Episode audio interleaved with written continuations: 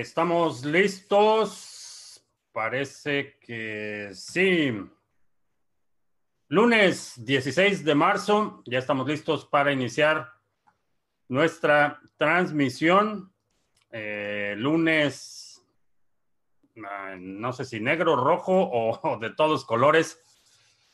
Impresionante lo que estamos eh, atestiguando en estos días. Eh, mucho de lo que hemos estado hablando por varios meses en este canal. Ya está aquí. Eh, Gio en Atlanta, buenas noches. Vamos a editar la descripción del video para que puedas tener acceso a los recursos de los que vamos a platicar el día de hoy. Y algo que se me olvidó. Vamos a ver si... Perdón, se me olvidó poner eso en la descripción y ya lo estoy poniendo, pero ya está. Vamos a platicar de eso en un momento más. Eh, decía Gio en Atlanta, eh, ya quemó la pólvora seca la Fed y no tiene efecto. Sí, eh, lo que estamos atestiguando es una crisis eh, que no se puede resolver con dinero. Eh, y eso es algo que parece ser que quienes están tomando las decisiones no, no lo comprenden. Y no lo comprenden porque hasta ahora todo se ha resuelto con dinero. Simplemente hay una situación de crisis, imprime más dinero, hay una situación en una industria en particular, imprime más dinero, hay una situación en otra industria, sigue imprimiendo dinero. y así es como han resuelto todos los problemas hasta ahora. Eh, sin embargo, lo que estamos atestiguando es un fenómeno que no se puede resolver con dinero, requiere, requiere tiempo y requiere infraestructura. Entonces, eh, estamos viendo distintas eh, soluciones. En algunos países están ah, apoyando directamente a los ciudadanos, a los consumidores, a los empleados. En otros, como estamos viendo aquí, particularmente en Estados Unidos, que tenemos un modelo no, no sé cómo llamarlo otro que eh, socialismo eh, corporativo. Eh, realmente están subsidiando directamente a las empresas con la ilusión o, con el discurso, la propaganda que eso va a beneficiar a la base de empleados, cosa que rara vez sucede. Lo que vamos a ver es lo que vemos cada ciclo. los bonos ejecutivos van a seguir en números astronómicos y eh, los empleados van a sufrir despidos, recortes y, eh, como siempre, van a pagar los platos rotos. Eh, León en Tijuana, la situación en Europa se complica. Sí, está complicado en todos lados. Juan, en la carretera en España para abastecer las necesidades. A cuidarse, Juan. Espero que Espero que todo salga bien. Eh, Quecha en el País Vasco, saludos. Israel en Venezuela. Sandro, buenas noches. Eh, espero tu correo con los logs y eso para ver si lo podemos resolver. Eh, lo del nodo. Raúl en Baires, Mr. Tropel en Tarragona. Gerardo en Argentina, también encerrados. ¿Empezó la debacle o es solo una mague? Eh, creo que ya empezó. Eh, creo que ya empezó. aguanta los 5000 BTC. Eh, sí, creo que se está apenas con las uñas. Está sosteniendo el nivel de los 5000. Uh, Echenique en Bogotá, entramos en pánico. sí. Sí, lamentablemente hay, una situación de pánico generalizado. Mucha gente no, no estaba preparada y está eh, viendo las consecuencias de eso. Eh, obviamente he visto los reportes aquí. Eh, debo confesar, pero no le digas a nadie, pero ah, hoy me di una vuelta por una de las tiendas de lejecitos para ver qué es lo que estaba pasando y no, no hay nada de lo esencial. La gente está comprando lo que puede eh, comprar y pues, esa es la situación cuando la gente asume que alguien más va a tomar responsabilidad o que alguien más sabe, quien está en, control de las cosas sabe lo que está haciendo. soy de la idea de que si el bienestar de tu familia depende de quién está en el gobierno, es una situación en la que no me gustaría estar en lo absoluto. Borcube Incompetilandia. Sí, celebraron su festival el fin de semana. Mabel en Manhattan, desierto. Sí. José en Portugal, saludos. que hoy tenía que aparecer con el chaleco. Ah, el chaleco siempre está aquí. Está listo para cualquier emergencia el chaleco. Jesús, saludos. ¿Qué significa Coinbase Maturity y Target Timespan? Ah, Coinbase Maturity significa eh, qué tanto, eh, asumo que estás hablando de un protocolo Proof of Stake eh, en el que el tiempo de maduración o el tiempo que tiene que pasar entre que las monedas llegan a la cartera y pueden empezar a participar como mecanismo del consenso, ese es el maturity. Y target timestamp, uh, timespan es el tiempo global de la red que se ajusta en función del total que está en staking. Entonces vamos a suponer que es una red, proof of stake, eh, depositas mil tokens en tu cartera, esos mil tokens tienen que estar en esa cartera por un periodo de tiempo. Esa es la madurez o el Coinbase Maturity. Target timestamp, uh, timespan es esos mil tokens, cuánto representan del total que está haciendo stake y ese total que está haciendo stake va a determinar más o menos cuánto tiempo podrías esperar entre cada stake por los tokens que tú tienes.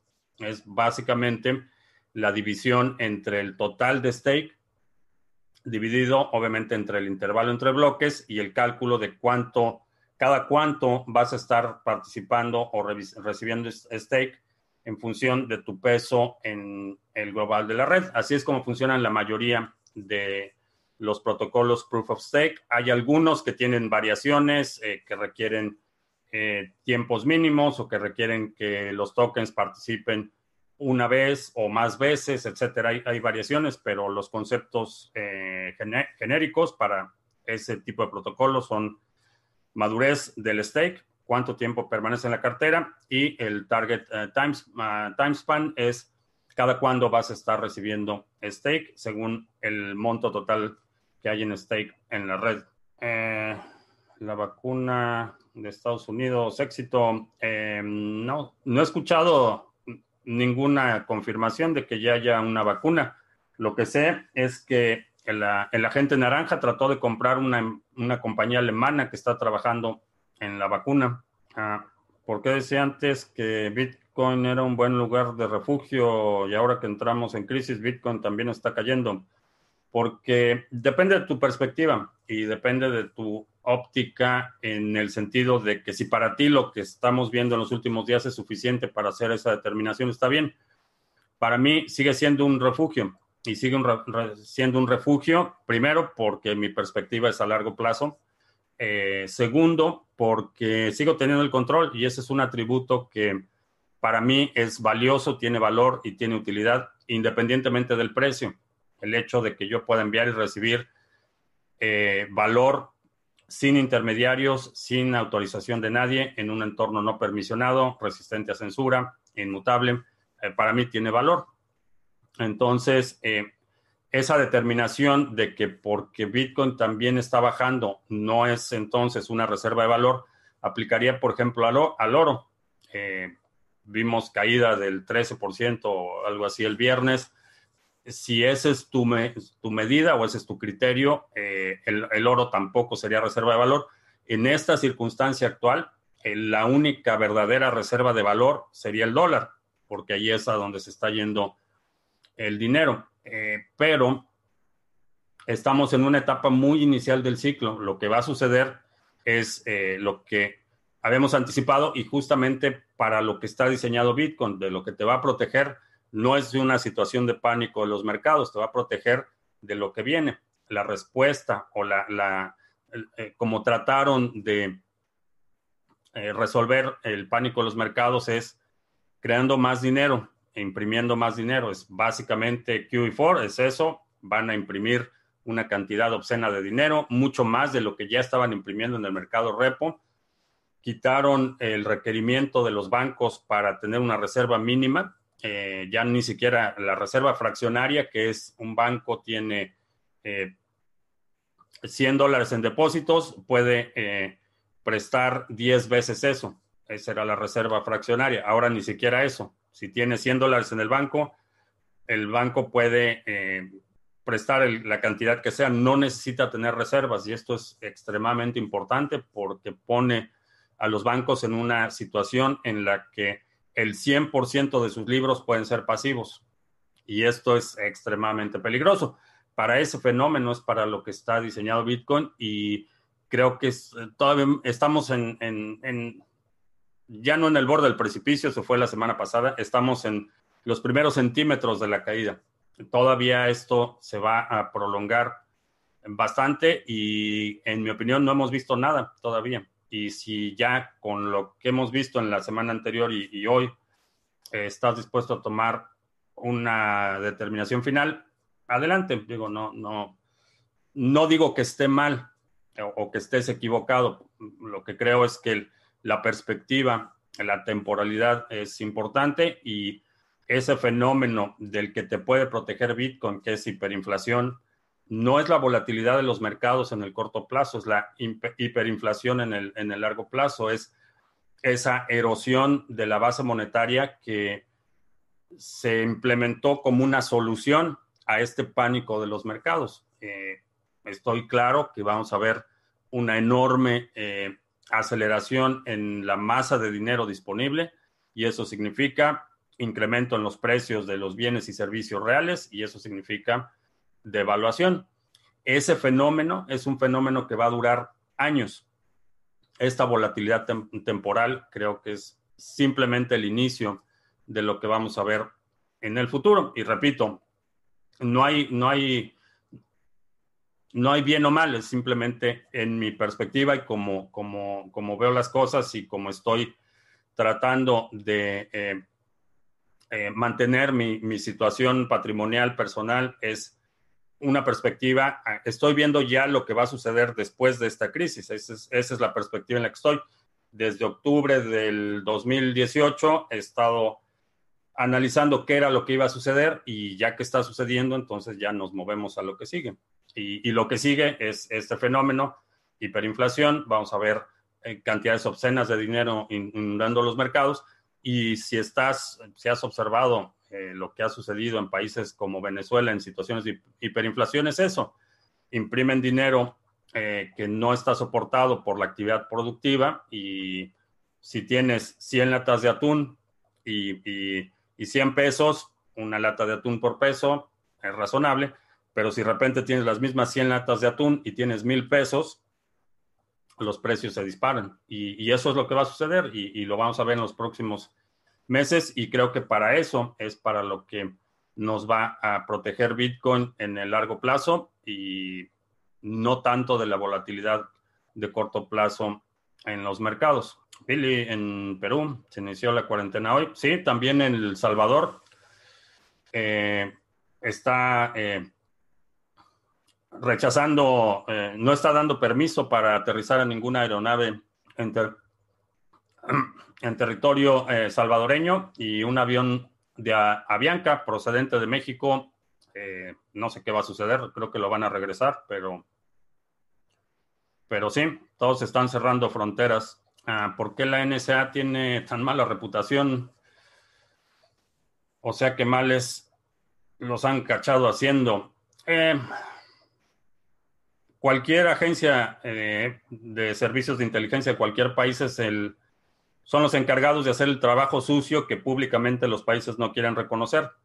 Eh, entonces estamos hablando desde asesinatos, desapariciones, desestabilizaciones de democracias eh, y una larga lista de todas las lo que sucede en las cañerías de la geopolítica. las agencias de inteligencia son las ejecutoras, las que planean y las que llevan a cabo estos planes de todas las cosas, desde tráfico de armas, tráfico de drogas, tráfico de personas, eh, todos los crímenes imaginables que a un gobierno, que un gobierno no podría públicamente reconocer que está involucrado.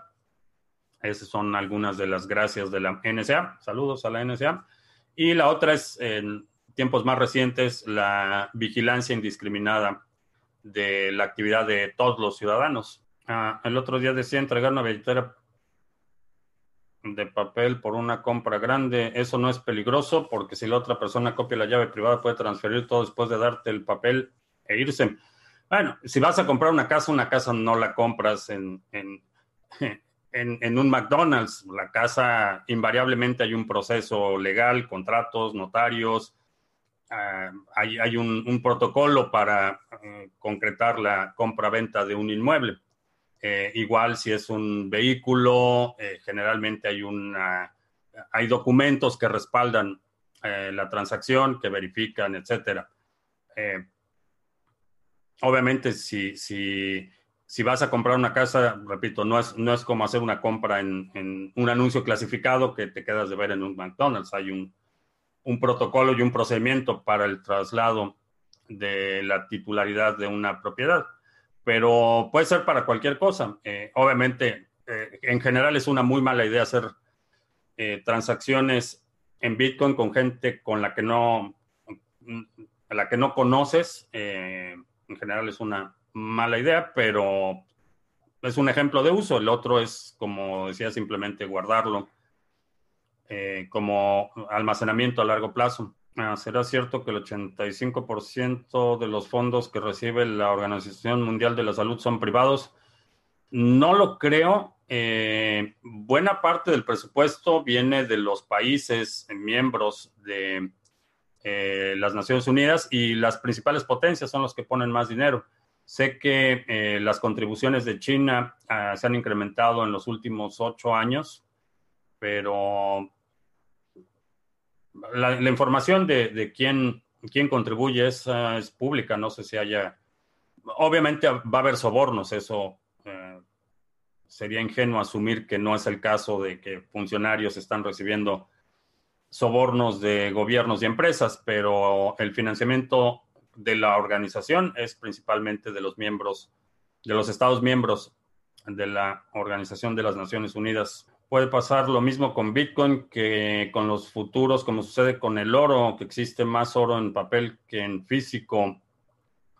Eh, podría suceder, eh, sin embargo, eh, hay una forma de verificar que quienes dicen que tienen Bitcoin realmente tengan Bitcoin, cosa que no sucede con el oro. Y, y me recuerda tu pregunta, una conversación que tuve el fin de semana precisamente en ese sentido, que, hay, un, hay una desvinculación entre el, precio que estamos viendo en los mercados internacionales por eh, oro, la onza de oro, eh, es el oro en papel.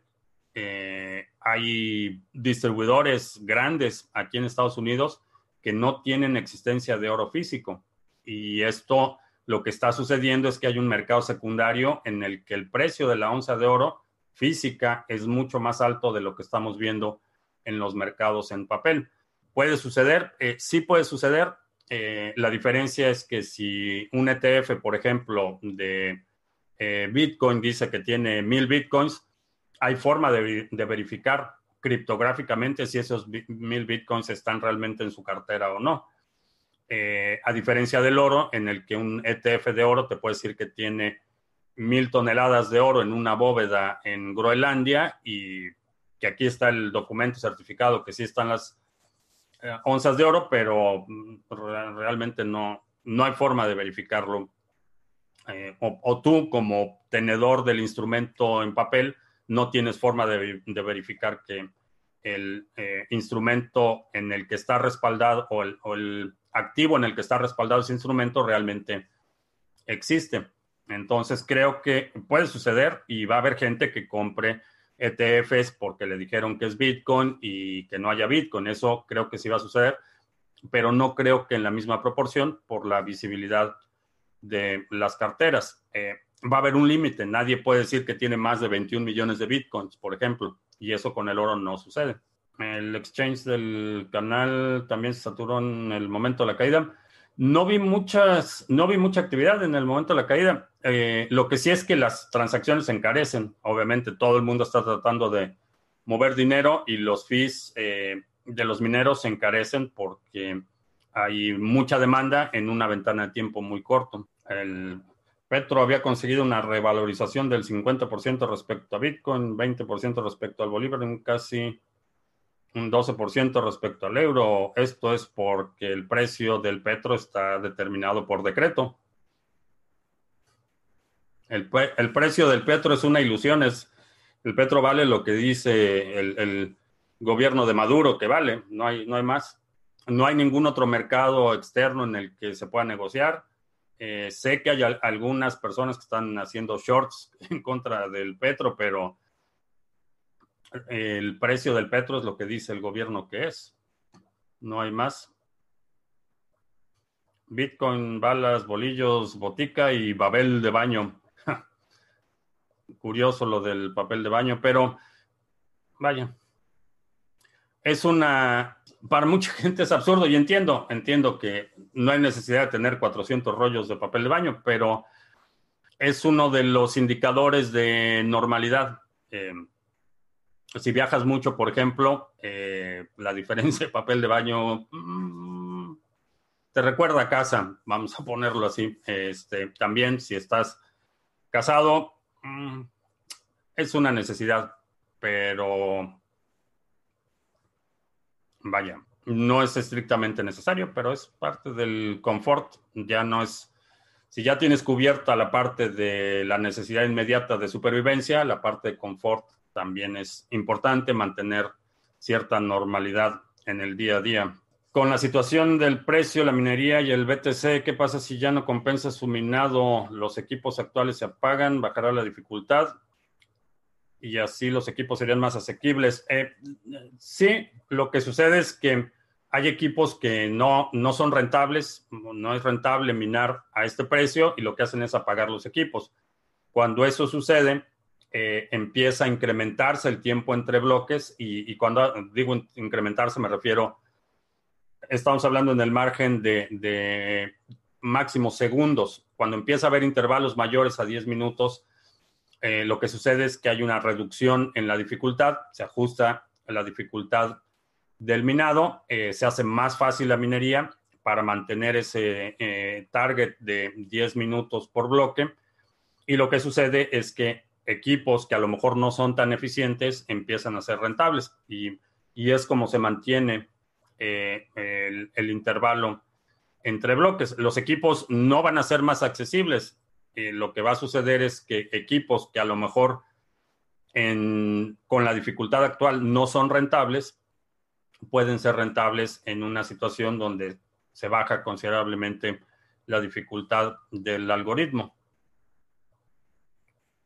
Eh, vamos comprando prorrateado o esperamos. Eh, depende cuál sea tu objetivo. Eh, si tienes dinero que no vayas a ocupar en plazo de un año, ah, haz una sola compra y te olvidas. Si no es esa la situación, no estás en una posición en la que tengas la certeza de que no vas a ocupar ese dinero en un plazo de un año, ve haciendo compras espaciadas, un, cada que recibas tu salario, cada semana o eh, compras espaciadas y promedias los precios. Ah, ¿Cuántas reservas de alimentos, agua deberíamos tener como mínimo?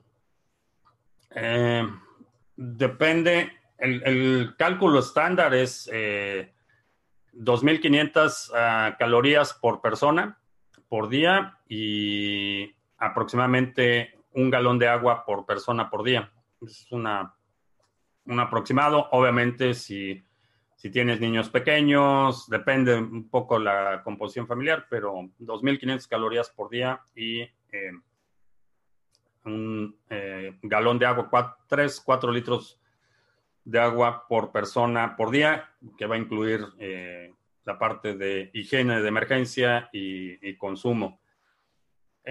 ahora, depende mucho para qué te estás preparando, cuál es el peor escenario en tu situación personal. Eh, si vives en un área remota, a lo mejor tu capacidad de producir alimentos es mucho mayor que alguien que vive en una ciudad, que a lo mejor tiene que acumular más alimentos que pueda preparar de forma inmediata. Eh, y depende cuál sería el peor, escenario, depende del clima. Por ejemplo, hemos visto en Puerto Rico, eh, em, con el huracán María estuvieron meses eh, sin electricidad y sin infraestructura prácticamente inexistente. Eh, eso sucedió en Puerto Rico por un huracán. En otras circunstancias, situaciones de emergencia son un poco más, eh, más cortas, pero depende de dónde estés. Si hay es una zona sísmica, si es una zona costera donde puede haber eh, huracanes o tormentas tropicales, o si es una zona en la que estoy yo, por ejemplo, que es un corredor de tornados y eventos de tormentas eléctricas y cosas así pero empieza por eso, 2.500 calorías, 3 eh, a 4 litros de agua por persona por día y vas aumentando, empiezas a lo mejor con 48 horas y, después una semana y dos semanas y etcétera. Eh, los eh, testigos de Jehová, por ejemplo, la iglesia de los testigos de Jehová, los mormones, tienen como mandato o, prescripción religiosa tener reservas por un año que por si no lo iba a decir, pero sí lo voy a decir hablando de iglesias. Los hospitales están trabajando a su máxima capacidad y las iglesias están cerradas. Ah, ya sucedió en halvings anteriores, la gente sabe que cae el Bitcoin hasta un año luego del mismo. ¿Por qué no los cambió por stablecoin para recomprar?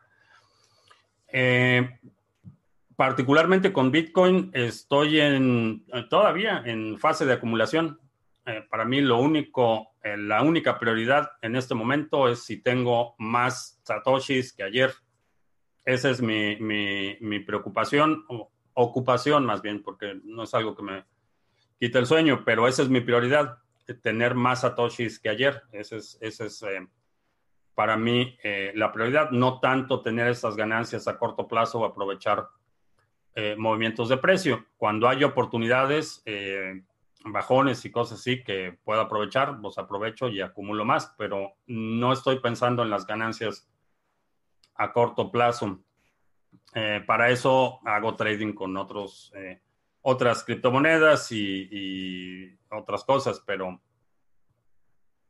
pero no con Bitcoin los fondos que se le acreditan a la gente naranja por declarar el estado de emergencia, ese dinero irá a rescatar la economía. No, no, porque no es un problema de dinero. El problema es de infraestructura, el problema es de capacidad de producción, el problema es de cadenas de suministro. Ese es el problema. Entonces, no importa cuánto dinero ponga la Reserva Federal, cuánto autorice el Congreso, cuánto dinero haya, no puedes imprimir eh, respiradores, no puedes imprimir hospitales, no puedes imprimir suministros médicos, no puedes imprimir la infraestructura que se requiere para atender este problema en particular. Eh, y ahí es donde está realmente eh, lo complejo de esta situación.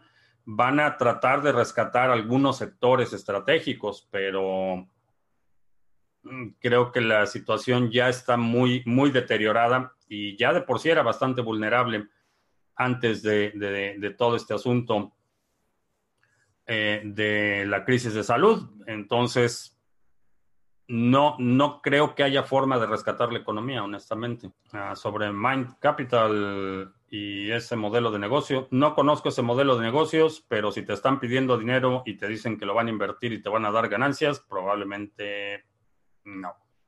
Mejor aprende, aprende a administrar tu propio dinero. Ah, Sergio, ¿podría subir Bitcoin de manera estrepitosa igual que su caída? Sí. Nadie se refugia porque aún no hay quiebres. Eh, ya van a empezar, van a empezar. Muchos negocios pequeños no van a pasar de esta semana, desafortunadamente. Y vamos a ver que esto produce un efecto en cascada. Pero hay muchos eh, restaurantes, empresas pequeñas que no van a sobrevivir una semana eh, sin ingresos. O sea, una reserva de valor es una definición muy subjetiva. Eh, no es que sea subjetiva, la definición es bastante clara, que es una reserva de valor. Lo que es subjetivo es el marco de tiempo en el que estás operando. Eh, vamos a suponer el, oro, la onza de oro tiene una historia de miles de años. Eh, el viernes cayó el 13% o algo así y hoy, ah, hoy está ligeramente arriba, pero vamos a ver el oro en cinco días. Vamos a ver la gráfica de cinco días. En el lunes de la semana pasada estaba en 1651, ahorita está en 1511. Entonces, si tu temporalidad o tu marco de referencia es una semana, eh, dirías que no, que el oro no es una, una reserva de valor. Y estarías en lo correcto. Si estás operando en el marco de una semana, estarías en lo correcto. El oro demostró no ser una buena reserva de valor entre el lunes pasado y hoy. Si amplías ese marco a 10 años o a 20 años o a 30 años, entonces la historia es bastante distinta. La definición de reserva de valor no cambia. Lo que cambia es la temporalidad en la que estás operando.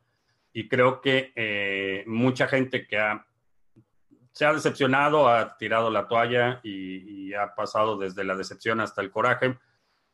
Está tomando su decisión o su determinación si Bitcoin es reserva de valor o no en función de lo que ha sucedido la última semana.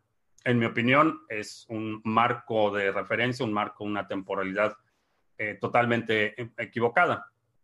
Pero es correcto y estarías en lo cierto si me dijeras, entre el lunes pasado y hoy, el oro demostró no ser una buena reserva de valor, estarías en lo correcto. Mi perspectiva y mi marco de tiempo, el marco en el que estoy operando, no es de en el marco de una semana. Pero repito, la definición de lo que es reserva de valor o no es bastante clara. ¿Se podría pagar impuestos con Bitcoin si la adoptaran los países? Sí, el mercado repo es el mercado eh, que utilizan los bancos para préstamos intradía o de corto plazo para cubrir sus obligaciones diarias. Es un, eh, una mesa, digamos, una mesa de dinero para bancos. Ah, es buena idea cambiar el ETC minado por BTC en este momento. No lo sé, no he checado cómo está la paridad de Ethereum Classic contra Bitcoin, pero si lo tienes, pon la orden de venta y ponla en un nivel alto y déjala ahí. Ah, ¿Cuál es la diferencia de los VPN entre el virtual, el físico, el virtual, el peer-to-peer y multi-hop? Ah, VPN físico es una conexión física. Es que hay un cable desde donde estás a donde está el, el servidor. Ese es un VPN físico. Eh, puede ser, bueno, cable sentido figurado, puede ser una, eh, una conexión punto a punto eh, de microondas, por ejemplo, o de cualquier otro medio de transporte, fibra óptica, una línea de fibra que va de una oficina en una ciudad a otra oficina en otra ciudad. Esa es una VPN física. Virtual es cuando esa comunicación o canal punto a punto se establece utilizando la infraestructura IP, una conexión mi computadora en una VPN, en lugar de conectarse, eh, de mandar la solicitud de, por ejemplo, resolución de nombres de dominio a mi proveedor de Internet, lo único que ve mi proveedor de Internet es que todas mis solicitudes van de mi computadora a mi proveedor de VPN y el proveedor de VPN es el que ya reenruta las solicitudes a donde tienen que ir. Eh, es el peer-to-peer, es, eh, funciona igual, pero eh, no hay una arquitectura cliente-servidor como en el caso de las VPNs virtuales o físicas. No es, no es cliente-servidor, sino es entre pares. Entonces, mi conexión y tu conexión tienen, digamos, dos vías. Tú puedes hacer solicitudes a mi nodo y mi nodo reenruta tus paquetes es eh, parecido a cómo funciona Tor. Eh, la red de Tor es una red de reenrutamiento eh, peer-to-peer. Entonces los nodos pueden recibir solicitudes y enviar solicitudes. El multi-hop es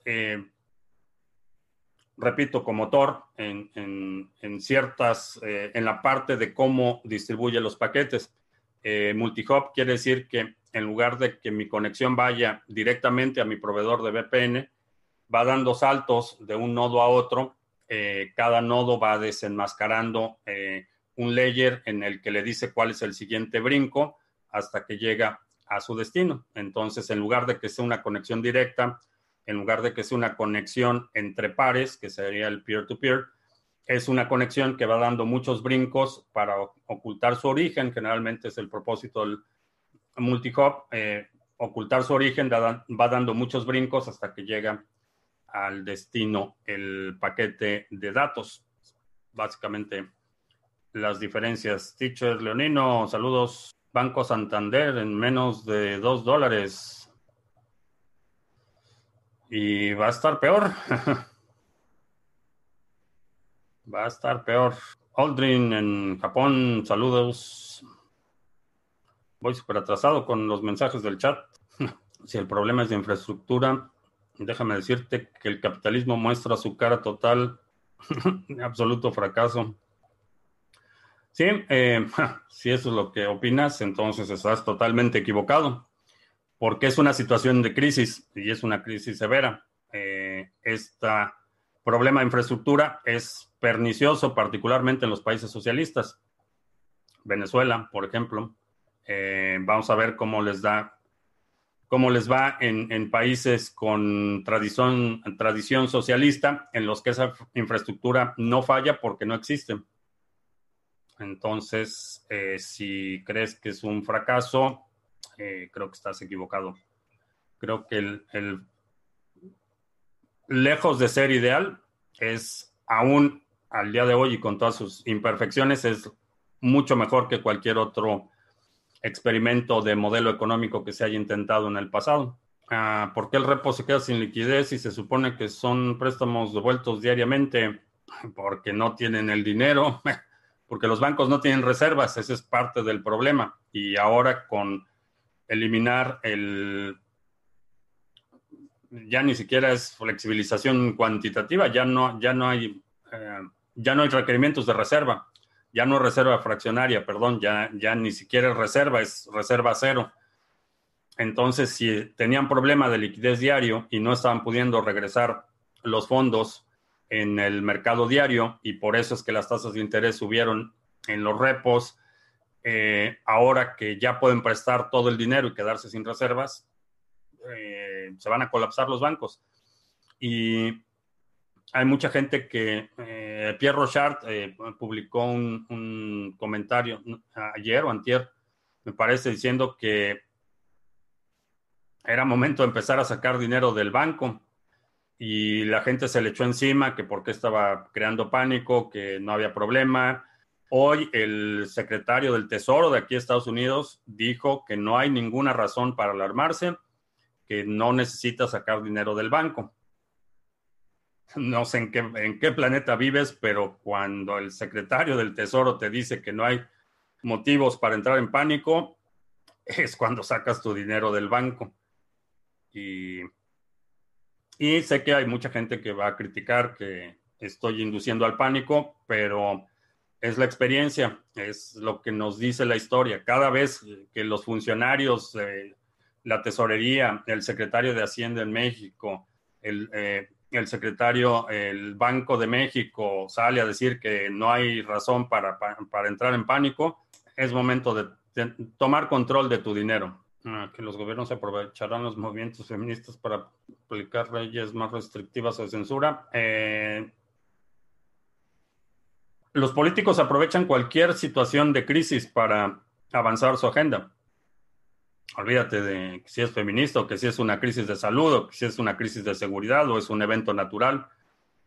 Esa es parte de la mecánica del ejercicio del poder político, es la expansión permanente del poder político, es la prioridad de cualquier persona en una posición de poder. Eh, si, si tu poder político no se está expandiendo, se está contrayendo, no hay una situación de estabilidad en términos de la dinámica del poder. Eh, si no estás adquiriendo más poder, te estás debilitando. Entonces, no tiene que ver con feministas o, progresistas o, la agenda gay o nada, nada de eso. Cualquier situación de crisis la van a aprovechar para extender el poder político. No es privativo. A los ojos de Hacienda, la cartera que alguien utiliza para retirar fondos de un exchange es propiedad de quien lo retira. Eh, ¿Qué pasa si fuera un pago a un tercero? Generalmente los exchanges no te van a permitir hacer retiros a cuentas de terceros. Eh, si tienes una cuenta en un exchange que tú estás operando, pero que está en nombre de alguien más, eh, estás corriendo el riesgo de que te cierren la cuenta y te detengan las transacciones. Eh, también tu banco puede presentar problemas si estás enviando fondos a un tercero. Generalmente todos los exchanges que tienen la opción de eh, transferencias bancarias van a tener ese tipo de regulaciones en las que no puedes hacer depósitos ni retiros a cuentas de terceros y que no puedes operar a nombre de un tercero. Así es que eh, ojo con eso. Si se anuncia la cuarentena en Estados Unidos, ¿cómo estaría preparado para tomar las mejores oportunidades en el mercado? Eh, ahora, por el, en el futuro inmediato, no pienso entrar a instrumentos de papel hasta que todo se desplome. Eh, no sé cuándo, no sé cuándo va a suceder eso, pero no tengo ninguna intención en entrar en instrumentos de papel en el corto plazo. Eh, hay otras oportunidades que sí definitivamente estoy siguiendo un poco más de cerca, eh, pero la idea es muy simple, es básicamente tener pólvora seca, tener dinero que puedas mover, tener liquidez, eh, dinero que puedas mover relativamente rápido para aprovechar las oportunidades. se anuncia en cuarentena en Estados Unidos y México que seguirá importando aguacate mexicano. Sí, la la economía en Estados Unidos es altamente dependiente de particularmente productos agrícolas, frutas y verduras de, eh, México. Creo que eso no lo va a detener. Se va a quizás se va a retrasar un poco, quizás las medidas sanitarias que tengan que tomar a, todos los alimentos eh, importados eh, retrase un poco el proceso, pero no se va a detener. Ah, te confirmo si en Estados Unidos están más caros los bienes de consumo esta semana con respecto a enero. Algunos sí. Eh, algunos sí, particularmente eh, eh, frutas, frutas, verduras, sí. El aguacate, por ejemplo, en enero estaba a 58 centavos de dólar la pieza y ayer estaba, ayer, el viernes estaba a 78. Ah, es verdad que fue la caída más grande en toda la historia de Wall Street. Necesito checar ese dato. No estoy seguro. Sé que del Nasdaq, sí. El índice Nasdaq, que es un poco más nuevo que los otros índices, sí, es el, peor de toda su historia. Eh, del Dow Jones, me parece que si no es el peor, es eh, el segundo peor o el tercer peor. Está, está en, en el top 10 de seguro. Que la gente naranja ofreció 50 50 millones, no creo que sean 50 millones para las aerolíneas, creí que estábamos en un sistema capitalista, entonces las empresas quiebran. Eh, no, no, es eh, capitalista para el individuo y socialista para las grandes empresas. Hay información sobre si el calor puede eliminar el virus. Em, no, no confirmada, no confirmada. En general sí, en general sí, no tanto por el el organismo en sí, sino por general cuando la temperatura sube, la gente sale a las calles, está más activa y eso disminuye el, simplemente la densidad de la concentración de personas que se da un poco más en temporadas de frío. Pero con esta eh, variedad en particular, no he visto ningún estudio que lo confirme.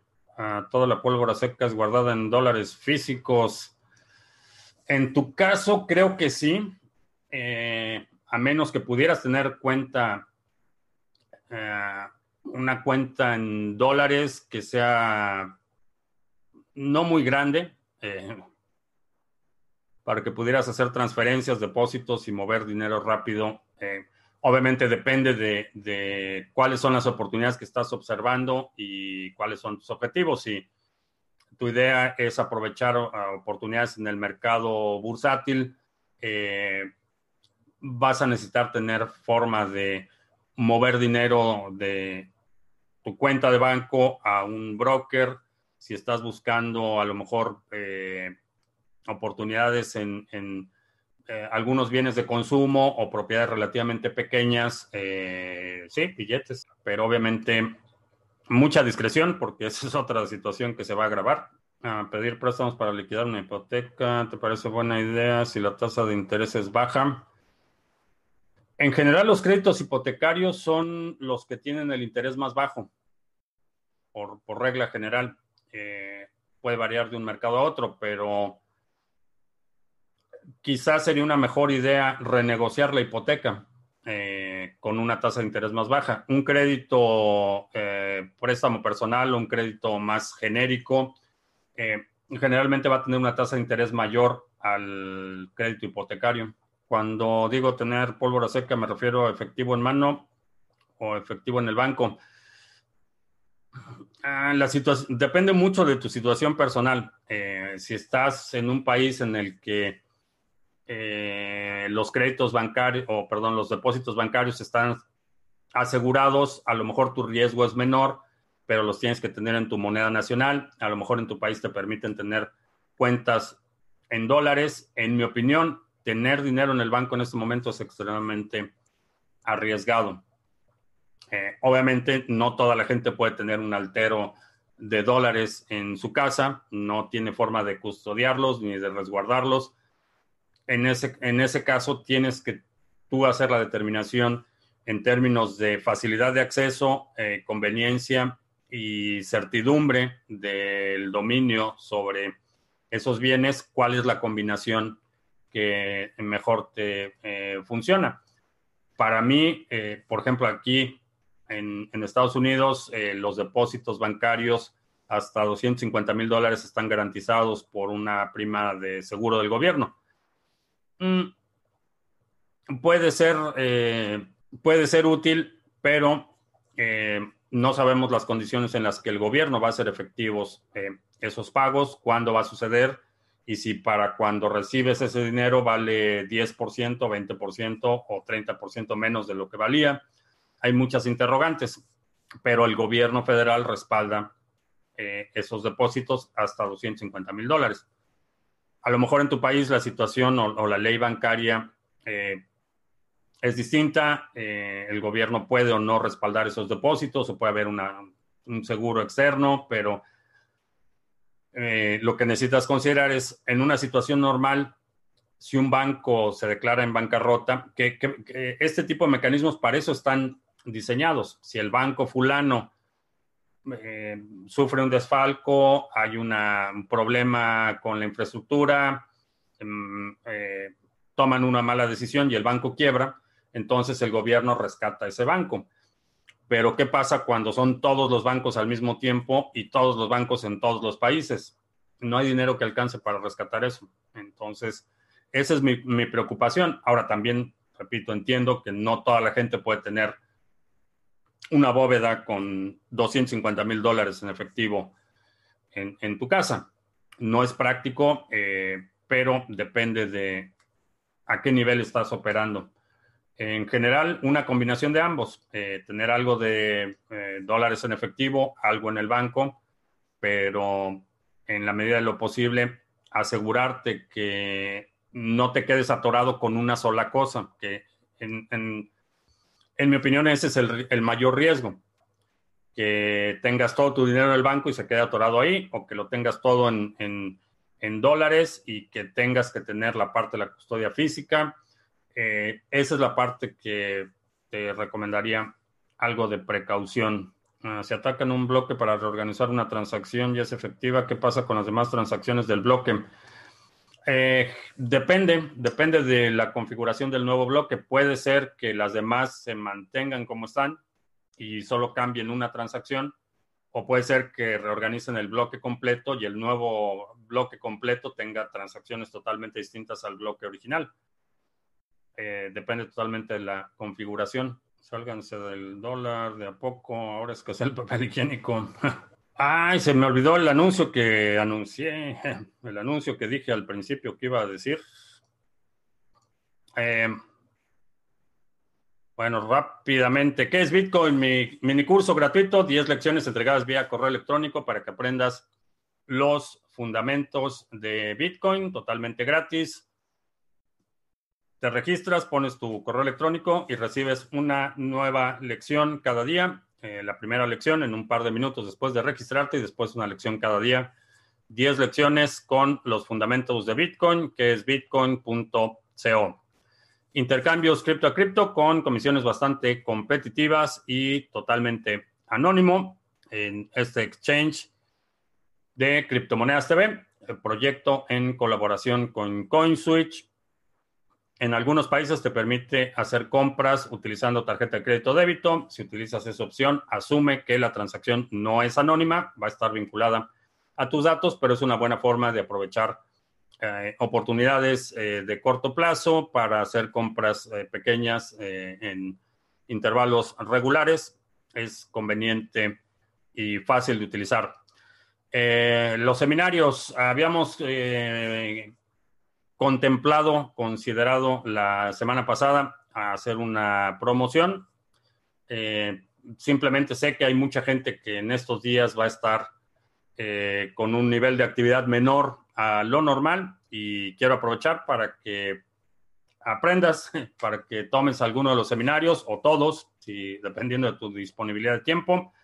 Así es que a partir de este momento está disponible un cupón del 30% de descuento, está ya en la descripción de este video. El cupón es, eh, ¿cómo era? 30 menos es el cupón de descuento y eh, se aplica automáticamente al carrito. Así es que aprovecha este.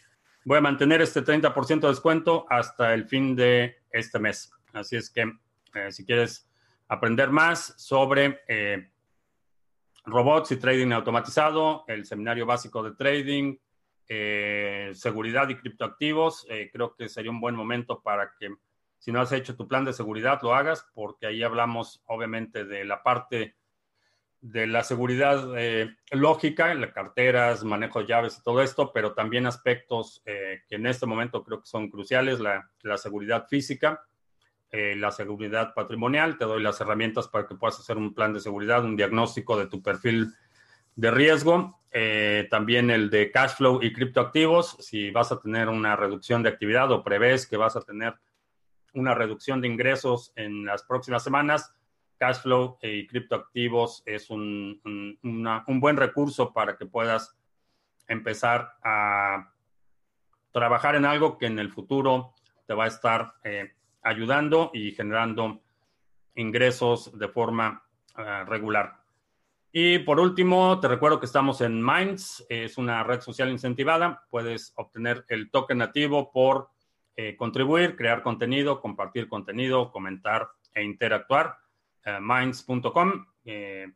Link también en la descripción. Y se acaban de escapar 1.300 presos de una cárcel en Sao Paulo. Nada bueno. Y Bitcoin parece que se mantiene ligeramente por encima de los 5.000. Ah, ya hablaron sobre los impagos que se vendrán. Eh, no, no específicamente. La semana pasada hablábamos de la situación del Líbano, que se declaró en suspensión de pagos, que se devaluaron los cursos, eh, dice Guillermo. No, no se devaluaron. Un pequeño, una muestra de gratitud para la comunidad. Eh, el valor no ha cambiado, una reducción de precio. Si mis BTC se minan desde los próximos 25 bloques, el tiempo aproximado sería de 10 por 25, el resultado sería el tiempo. Ah, no entiendo tu pregunta. Si mis BTC se minan desde los próximos 25 bloques, el tiempo aproximado sería 10 por 25, el resultado sería el tiempo. que inicia la primera confirmación. Eh, no, no entiendo la pregunta. Eh, tus BTC no se minan. Si se van a minar en los próximos bloques, entonces no es tu BTC. Ese BTC va a ser del minero que minó el bloque. Los tuyos, si ya tienes custodia o ya tienes llaves privadas eh, que te dan titularidad o propiedad de determinado Bitcoin, ese Bitcoin ya no se mina. Únicamente si mueves ese Bitcoin, entonces sí, esa transacción, ese movimiento tiene que estar registrado en un bloque, tiene que ser minado y eh, tiene que ser eh, incluido por un minero, pero no tiene que ver con la creación de nuevo Bitcoin. Eh, una semilla de 24 palabras puede contener varias direcciones públicas. sí. Sí, es, tienes una dirección pública principal que se llama Xpub y a partir de eso puedes generar un número infinito realmente no infinito literalmente, pero un número enorme de direcciones eh, públicas que puedes utilizar. Y es buena práctica que cada vez que recibas una eh, transacción o que vayas a recibir Bitcoin, utilices una nueva dirección pública. Ah, pueden parar la bolsa por días. Eh, sí, hay distintos triggers. no he visto o no, no recuerdo la última vez que se detuvo por más de un día me parece que fue el 11 de septiembre, eh, después del ataque, pero sí, lo pueden hacer, pueden suspender el trading por varios días. No creo que haya sucedido en la historia reciente, pero sí lo pueden hacer. Bien, pues ya nos extendimos un poquito más de lo normal.